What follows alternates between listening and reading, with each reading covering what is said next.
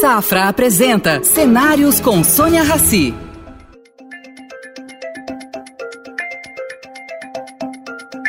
Bom dia, Roberto. Bem-vindo ao nosso programa Cenários, uma parceria do Banco Safra com o Estadão. Temos o maior prazer de recebê-lo aqui conosco e falarmos sobre a Petrobras. Eu vou começar já, de início, uma pergunta simples.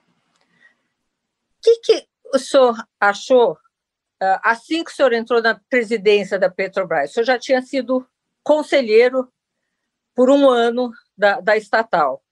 Quando o senhor uh, assumiu o posto, tinha muita coisa diferente do que é, você, o senhor encontrou, uh, do que você imaginava, que o senhor imaginava? Olá, Sônia, é um prazer é, conversar com você, trocar umas ideias sobre a Petrobras.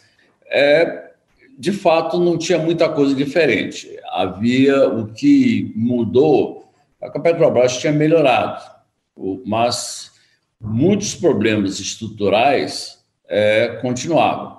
É, o, mas um problema importante já tinha sido afastado, a corrupção, graças à Operação Lava Jato mas os problemas estruturais continuavam, endividamento elevado, custos muito altos, é, problemas de gestão, é, falta de incentivos corretos.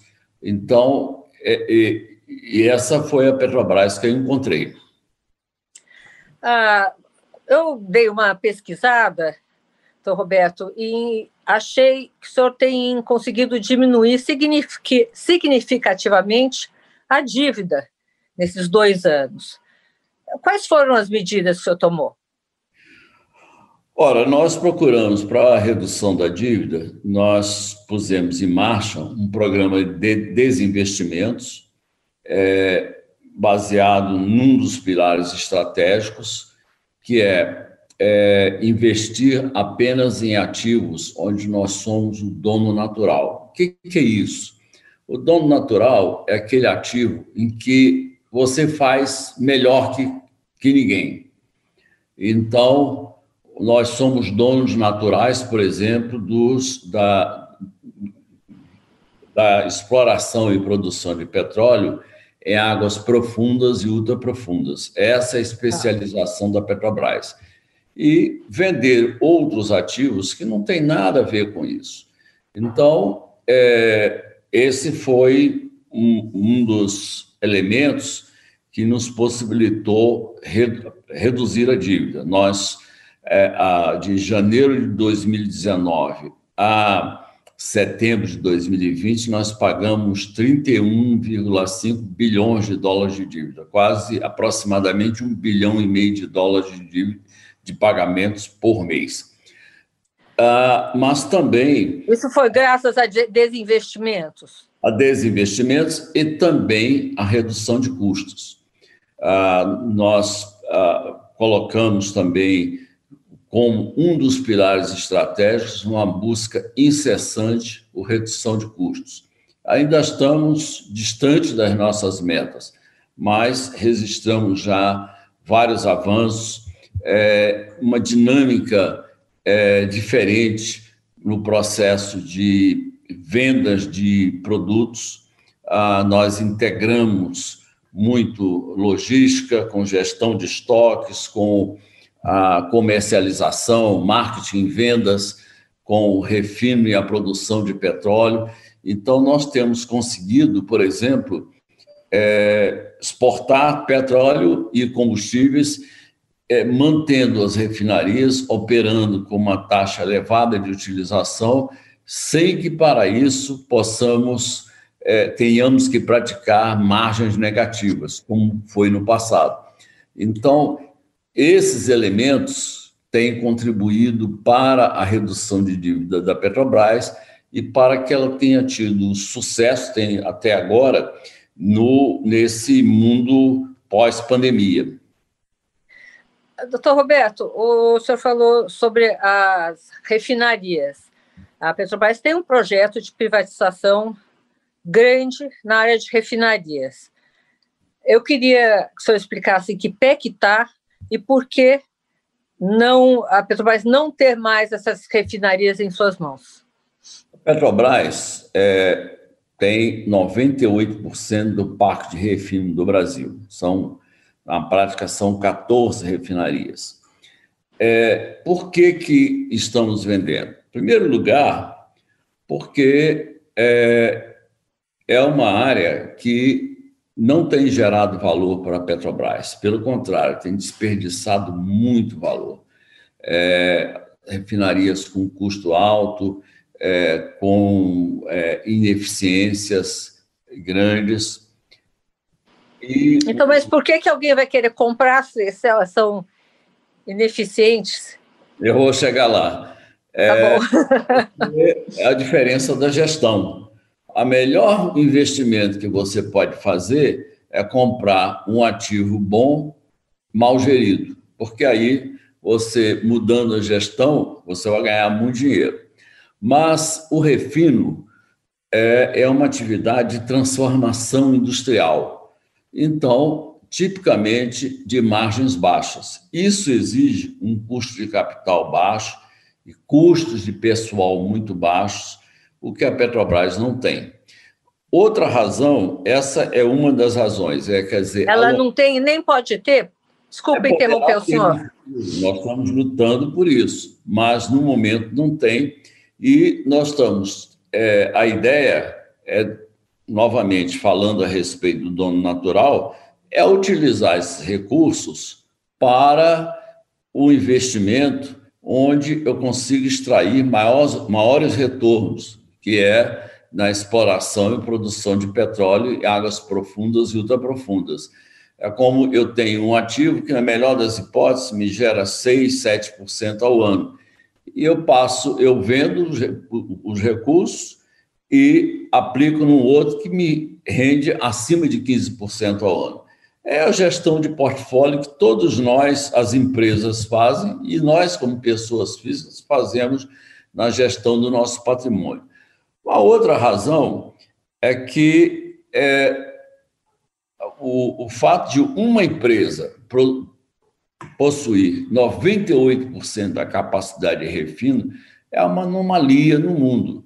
É o caso de poucos países é, que não são países desenvolvidos. É, é então, e... Traz algum perigo? Uh, uh, traz alguma ameaça, perigo? Não. Sei lá, uma greve de todo mundo? Isso, é, isso leva a uma situação que, potencialmente de monopólio.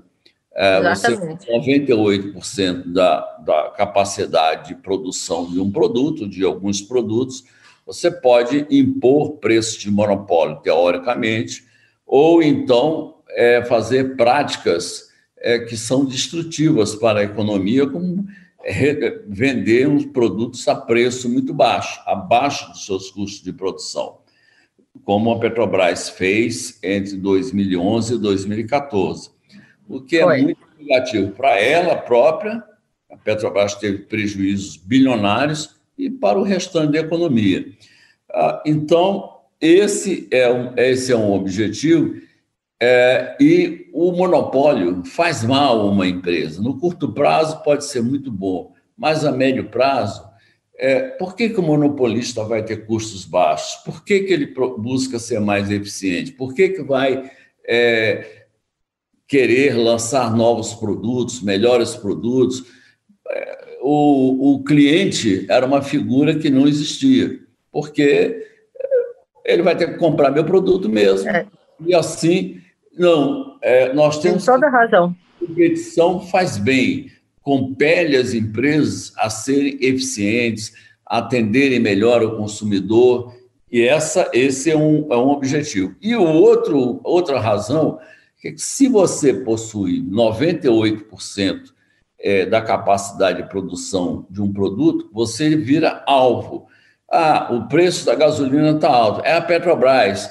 Aí geram-se pressões políticas para intervenção na determinação dos preços de combustíveis. Combustíveis são commodities globais, assim como é a carne de boi, assim como é o, o, o a soja, o milho, o minério de ferro, o cobre, são commodities globais, são determinadas no mercado global e são cotadas em dólares. Mas aí gera a intervenção do Estado, e que é prejudicial à Petrobras. Então, o outro propósito é reduzir riscos de intervenção do governo, porque se tiverem vários players no mercado, é, não tem porta onde você vai bater, não tem lugares, ah, esse aqui é o culpado. Não tem. É, então, por exemplo, o preço do arroz subiu muito, o preço da soja subiu muito, mercado internacional, é o mercado global. Então, não vai chegar num produtor dizer você é o culpado. Não é. é tem, tem, tem razão. Eu, eu, eu, enfim, cubro essa área de economia há muitos anos e algum tempo atrás, antes das mudanças, eu sempre, sempre achei que a Petrobras fosse uma empresa esquizofrênica. Em que sentido? Ela tem que competir num mercado, né? E, ao mesmo tempo, ela tinha várias regras por ela ser uma estatal que ela não conseguia se mexer. Eu acho que isso, o senhor acha que isso já evoluiu, né? Nesse evoluiu. Sentido. Ah, agora, uma empresa de economia mista é um animal híbrido. Por um, por um lado, tem pessoas que julgam que é um departamento do governo. Por que a Petrobras não baixa o preço? Por que a Petrobras não faz isso, não faz aquilo? É, se fosse um departamento do governo, que o Tesouro Nacional é, tivesse disposto, porque houvesse é, verbas alocadas para isso pelo Congresso, podia fazer. E, ao mesmo tempo, nós competimos com empresas privadas de todas Exatamente. Então, e temos acionistas privados. Hoje, 64% do capital da Petrobras é possuído por investidores privados que querem é, um comportamento de empresa privada. Então, nós temos que encontrar um, um, modus vivendi desse tipo. E o melhor deles é que quanto mais rentável for a Petrobras, melhor será para o Brasil. Nós geramos mais empregos ao longo da cadeia de valor, é, investimos mais, pagamos mais impostos. A Petrobras, ano passado, carreou para os cofres públicos 246 bilhões de reais, o maior contribuinte no Brasil disparado. Nossa, eu, eu, o senhor tem uma comparação para fazer com outros anos? Esse foi um ano ah, recorde? Foi um ano recorde. Foi um ano recorde.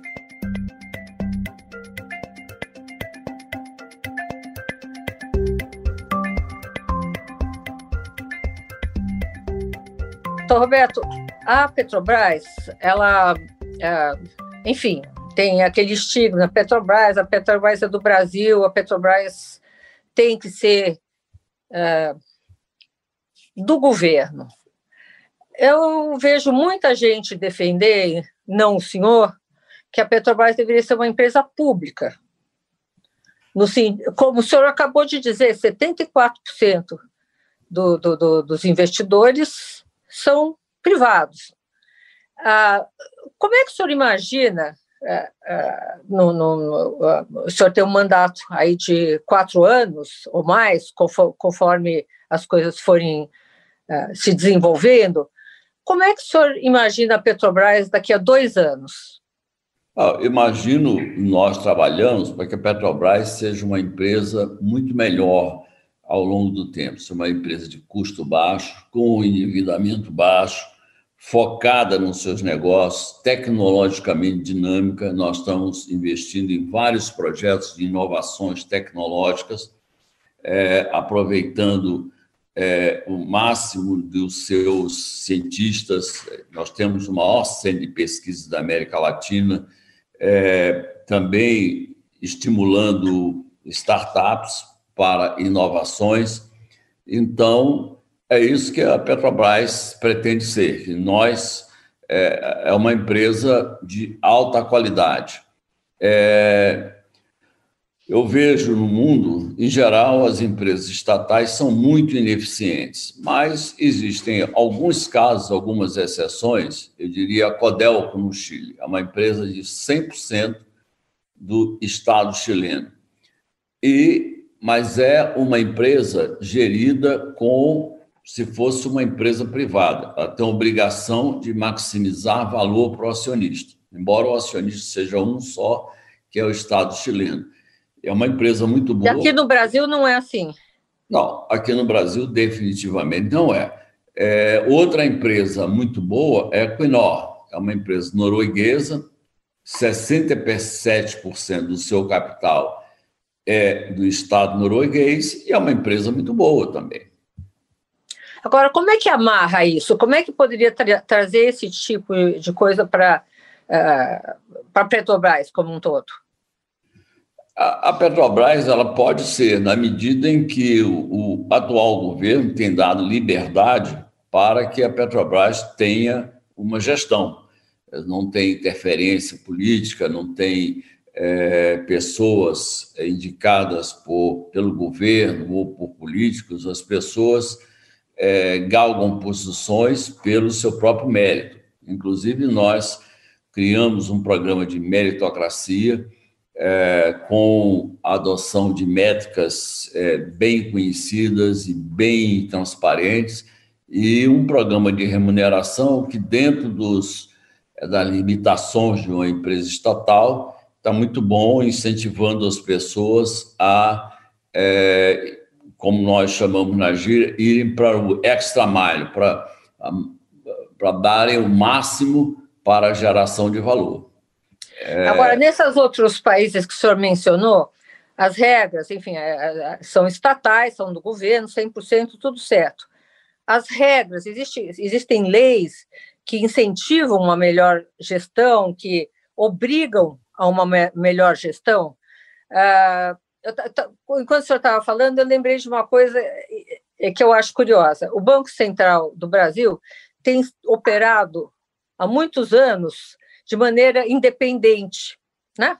com algum, algumas, vamos dizer, fissuras aqui e ali, mas é um Banco Central uh, independente. Agora estamos indo para uma lei, para uma independência real do Banco Central para garantir que em outras gestões isso não seja usado de, de algum jeito. Existe uma maneira que não seja de vender a Petrobras, privatizar a Petrobras e, e, e conseguir fazer um, um, desenho que exija essa, que esse, seja essencial essa gestão é, a Petrobras de empresa privada? Já tem padrões de governança muito bons que são a barreira à interferência política. Por exemplo, uma pessoa para ser ocupar um cargo de gerente da Petrobras, ela tem que passar por um, um, uma checagem de integridade, tem certas regras é, bem claras, é, ou tem que é, passar por um cheque gerencial, se ela tem experiência, educação, é, grau de educação, uma série de, de, de variáveis são importantes, tem que passar por comitês. Então, é, um, um cargo de diretor, por exemplo, tem que passar por, por, pelo conselho de administração. Mas tem... isso é uma novidade, doutor Roberto? Isso Não, é uma novidade? É, é uma novidade que a Petrobras criou é, a partir Pós da... Lava Jato? Após Pós Lava Jato. Então, os critérios para a, a, a nomeação de alguém dentro da Petrobras, seja uma pessoa dos quadros da Petrobras ou seja de fora, é, tem que passar por critérios muito rigorosos, inclusive a cada ano é feita uma checagem de integridade para ver se a pessoa cometeu algum deslize na sua vida privada. Então, ligações com políticos ou com partidos políticos ou com sindicatos.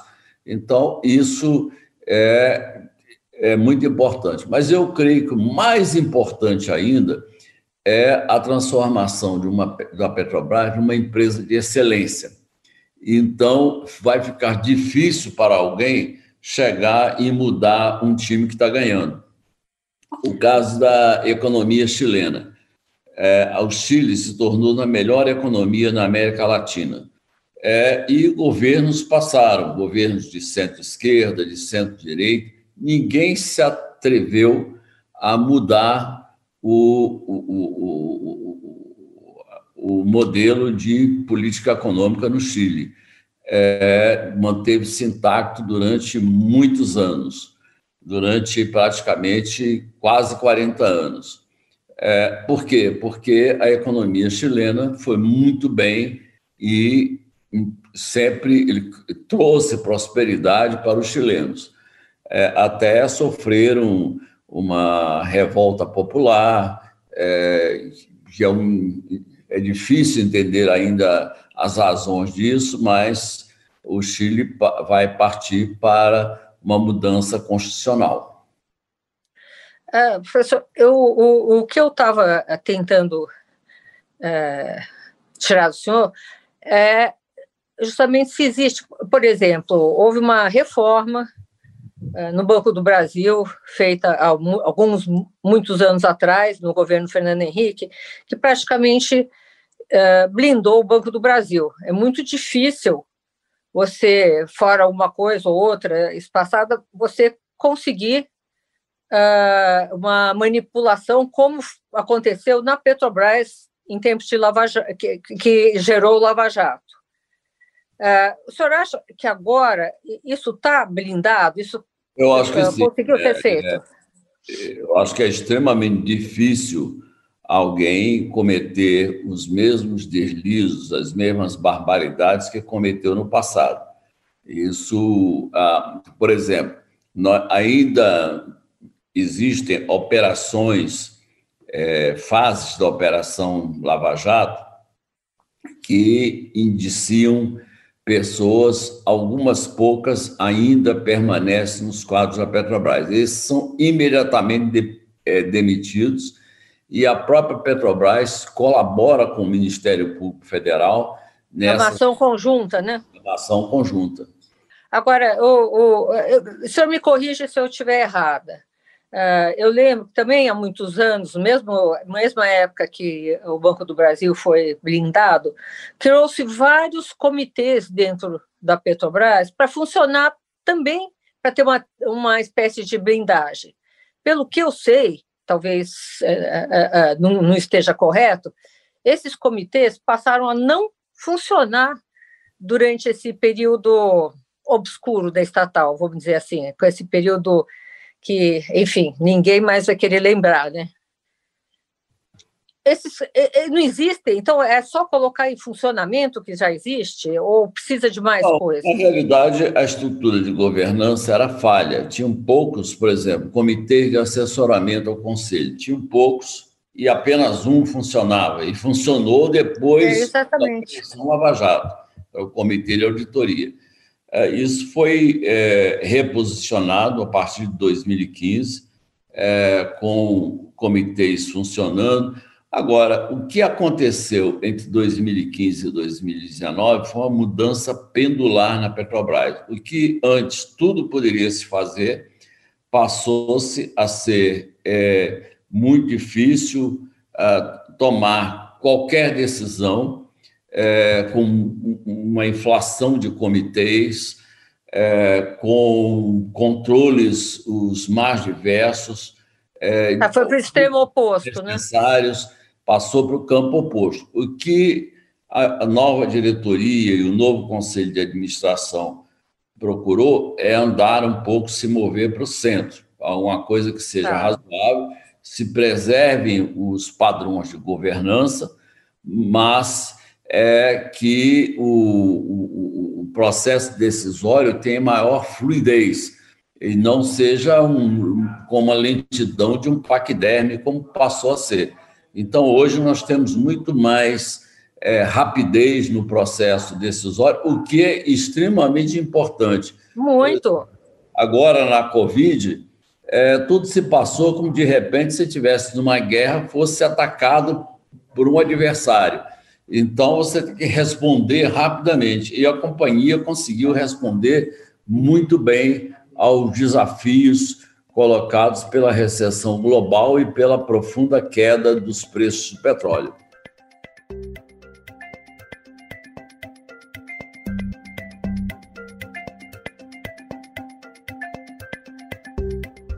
Professor, a, a Covid, enfim, pegou quase o mundo inteiro despreparado, né?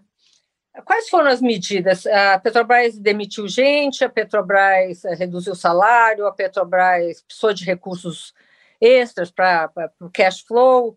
Eh, como que foi esse desenho? A Petrobras não fez nada disso. A Petrobras é, já tinha um processo de execução da estratégia, vinha melhorando, acelerou a execução da estratégia, não demitiu ninguém, não reduziu salários, apenas postergou o pagamento de bônus, o pagamento de dividendos, que será agora em dezembro. É, o bônus dos empregados já foi pago agora, no, agora em novembro. É, e o, o, o, tomou medidas para redução de custos, de outro, atacando outros aspectos é, fizemos um programa de demissão voluntária, ao qual aderiram 11 mil empregados, aproximadamente. É de 20, quantos? De quantos? De, de 40 mil, é, 11 mil pessoas. É, reduzimos. Quanto, quantos funcionários tem a Petrobras? Ah, ela vai caminhar para cerca de 35 a 36 mil, aproximadamente. Nossa, é, então foi uma adesão então, ah, significativa, né? É, o homem reage a incentivos, e nós acreditamos fortemente nisso. Fizemos um programa de demissão voluntária é, bem estimulador. Então, Pré-pandemia, né, professor? Pré-pandemia. Pré-pandemia. Na pandemia, nós é, adicionamos alguns incentivos e houve uma adesão, adesão maciça ao programa. Então, é, entre este ano e o final do ano que vem, estão saindo 11 mil pessoas aproximadamente da companhia. Reduzimos em 25% os cargos comissionados e é, adotamos 500 outras medidas, por exemplo, é, já, já estamos fazendo isso, a, a, o, desocupamos prédios. A, nós começamos 2019 com 23 prédios administrativos, começamos 2020 com 17 e no primeiro trimestre de 2021 teremos apenas oito. Então, é, isso corta custos. Uma série de outros, outras iniciativas foram tomadas para tornar mais eficiente, redução de estoques. Dizer, os nossos estoques nós não tivemos o problema que muitas petroleiras tiveram no, quando estourou a Covid, ficar com excesso de estoques, utilização de navios, porque isso é dinheiro que você está é, deixando, jogando ah. fora. E a Petrobras, eu sou, nós ficamos muito orgulhosos de dizer isso, foi a única empresa entre as grandes companhias de petróleo do mundo a reduzir a dívida é, em termos de fluxo de caixa operacional, só perdemos da, da Shell, que é uma empresa muito maior do que a Petrobras, mas chegamos na frente da turma. É, foi, muito, foi muito importante isso, é resposta rápida, é, times ágeis, é, multidisciplinares trabalhando, enfim, foi uma, é uma história muito interessante. Olha, muito interessante eu conseguir pegar uma estatal do tamanho da Petrobras, que é um elefante, e conseguir fazer ela caminhar e desviar com mais rapidez, como o senhor está fazendo. É, eu queria tocar num outro assunto, mudar aqui um pouquinho de conversa. É, todos os analistas é, do mundo, com quem respeitados, com quem você consegue trilhar uma história, eles normalmente se recusam a fazer previsões sobre preço de petróleo. Porque realmente é uma coisa é, inexplicável que sempre acontece.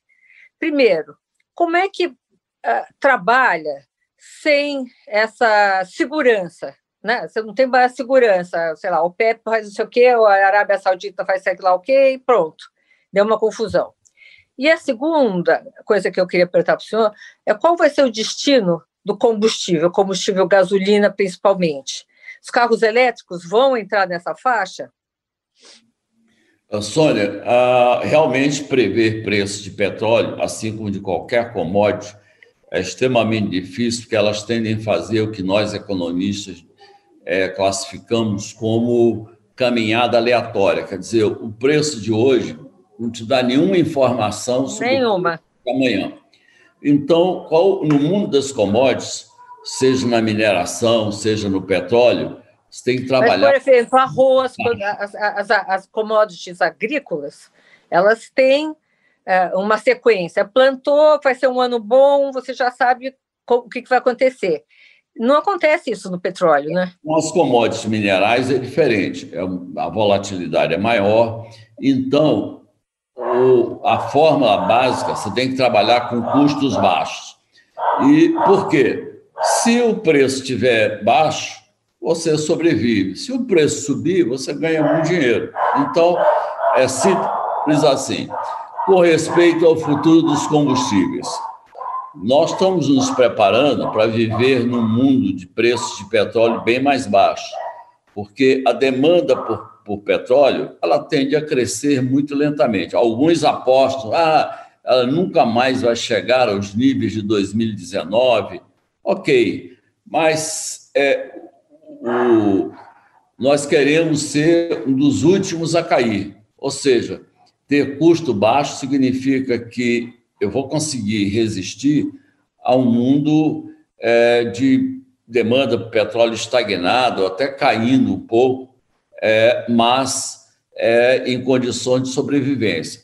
Estamos trabalhando o, com pesquisas, com inovações para lançar combustíveis mais amigáveis ao meio ambiente, utilizando que o Brasil tem uma força que é a mistura com produtos Uau. agrícolas, com, com óleos vegetais. É, óleos vegetais? É, por exemplo. Isso é novidade, professor? É novidade. Nós temos um diesel renovável, estamos aguardando apenas uma decisão do Conselho Nacional de Política Energética que autorize o uso do diesel renovável, que é um produto que reduz em 70% a emissão de gases de efeito estufa em relação ao diesel normal e em 15% em relação ao, ao biodiesel. E, melhor ainda, ele não causa nenhum problema para os motores, ao contrário do biodiesel, onde, em que existem reclamações. Eu estou dizendo não com, pela Petrobras, mas nós somos apoiados pela Anfávia, pelos distribuidores de veículos que conhecem o mercado automobilístico.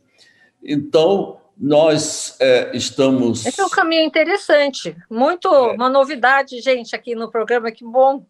Isso aí, eu, eu, eu, é, é, o senhor já falou sobre isso? professor? Já, já houve, já, já, já falamos sobre isso. Tem também o. Estamos trabalhando no bio, bio QAV, que é um, um querosene de aviação com amigável ao meio ambiente, com a mistura de óleos vegetais. É, o, estamos, como eu falei antes, nós estamos trabalhando em vários projetos de inovação para que a companhia é, tenha um futuro é, estamos pensando é, 10, 20 anos à frente para que ela. Nós não estamos focados no curto prazo. Realmente, o curto é. prazo é muito importante. Mas, e muito difícil, né? E muito é, difícil de prever. É, e, mas o, o longo prazo começa hoje. Então, nós estamos olhando para 2040, tomando medidas hoje. Senão, é, não vamos esperar chegar até lá para então querer tomar alguma medida. Aí é tarde. Uh, e essa é a nossa visão. Professor, o senhor falou em, em manter custos baixos, que é muito importante para para competir nesse novo mundo, nova realidade, novo sei lá o quê. Uh, a, a, Petrobras ela explora uh, muito, boa parte da exploração da Petrobras é feita em águas profundas. Águas profundas é uma extração cara, pelo pouquinho que eu sei. Como é que reduz custo para competir com quem tira é, petróleo do deserto? O custo de investimento é alto e nós estamos trabalhando cada vez mais para reduzir o custo do investimento. O custo operacional, hoje, nosso, no pré-sal, por exemplo, é um dos mais baixos do mundo, é 2 dólares e 30 centavos por barril de petróleo. É, e, isso, e, e, nós estamos trabalhando é, com vários projetos de inovação tecnológica para tornar o, o, o Esse... preço de equilíbrio, o preço ao qual nós conseguimos pagar todos os custos, inclusive o custo do capital, é que hoje nós trabalhamos com 35 dólares. Todo o projeto da Petrobras ele tem que ser resiliente é, a um preço de barril de petróleo a 35 dólares no longo prazo. Se não for. Projeto... Esse é o break-even. Esse é o break-even point. Esse é o break-even price. Então.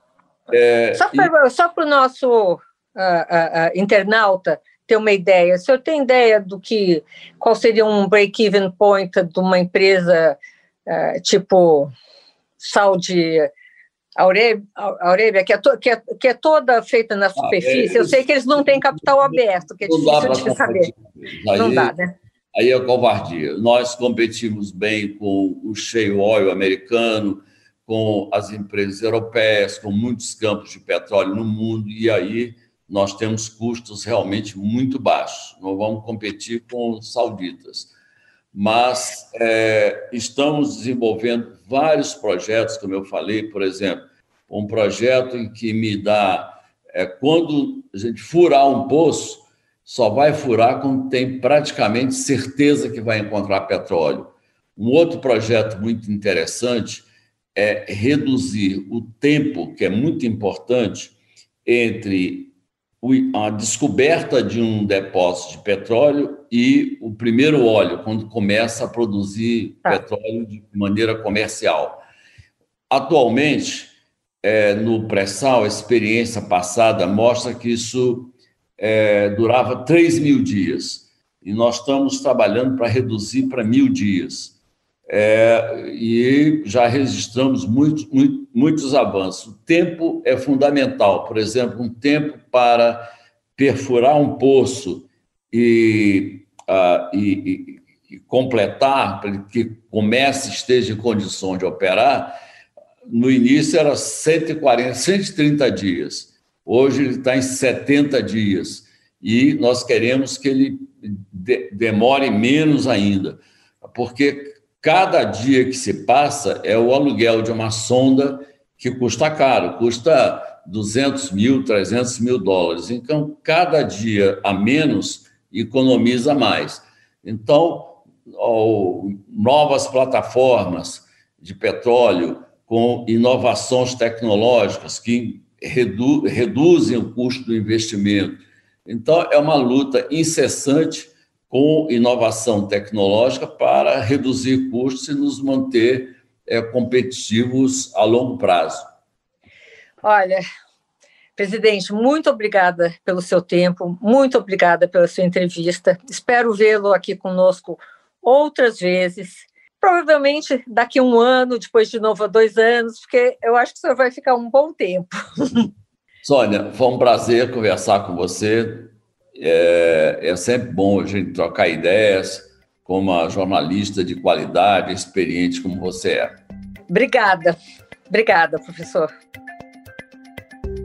Oferecimento Safra. O Safra te convida a pensar. E daqui para frente? Estar onde se sente seguro, onde valores importam. Esse é um bom lugar daqui para frente. Daqui para frente, repense seus investimentos e conte com os especialistas do Safra. Abra sua conta e invista Safra. Saiba mais em safra.com.br.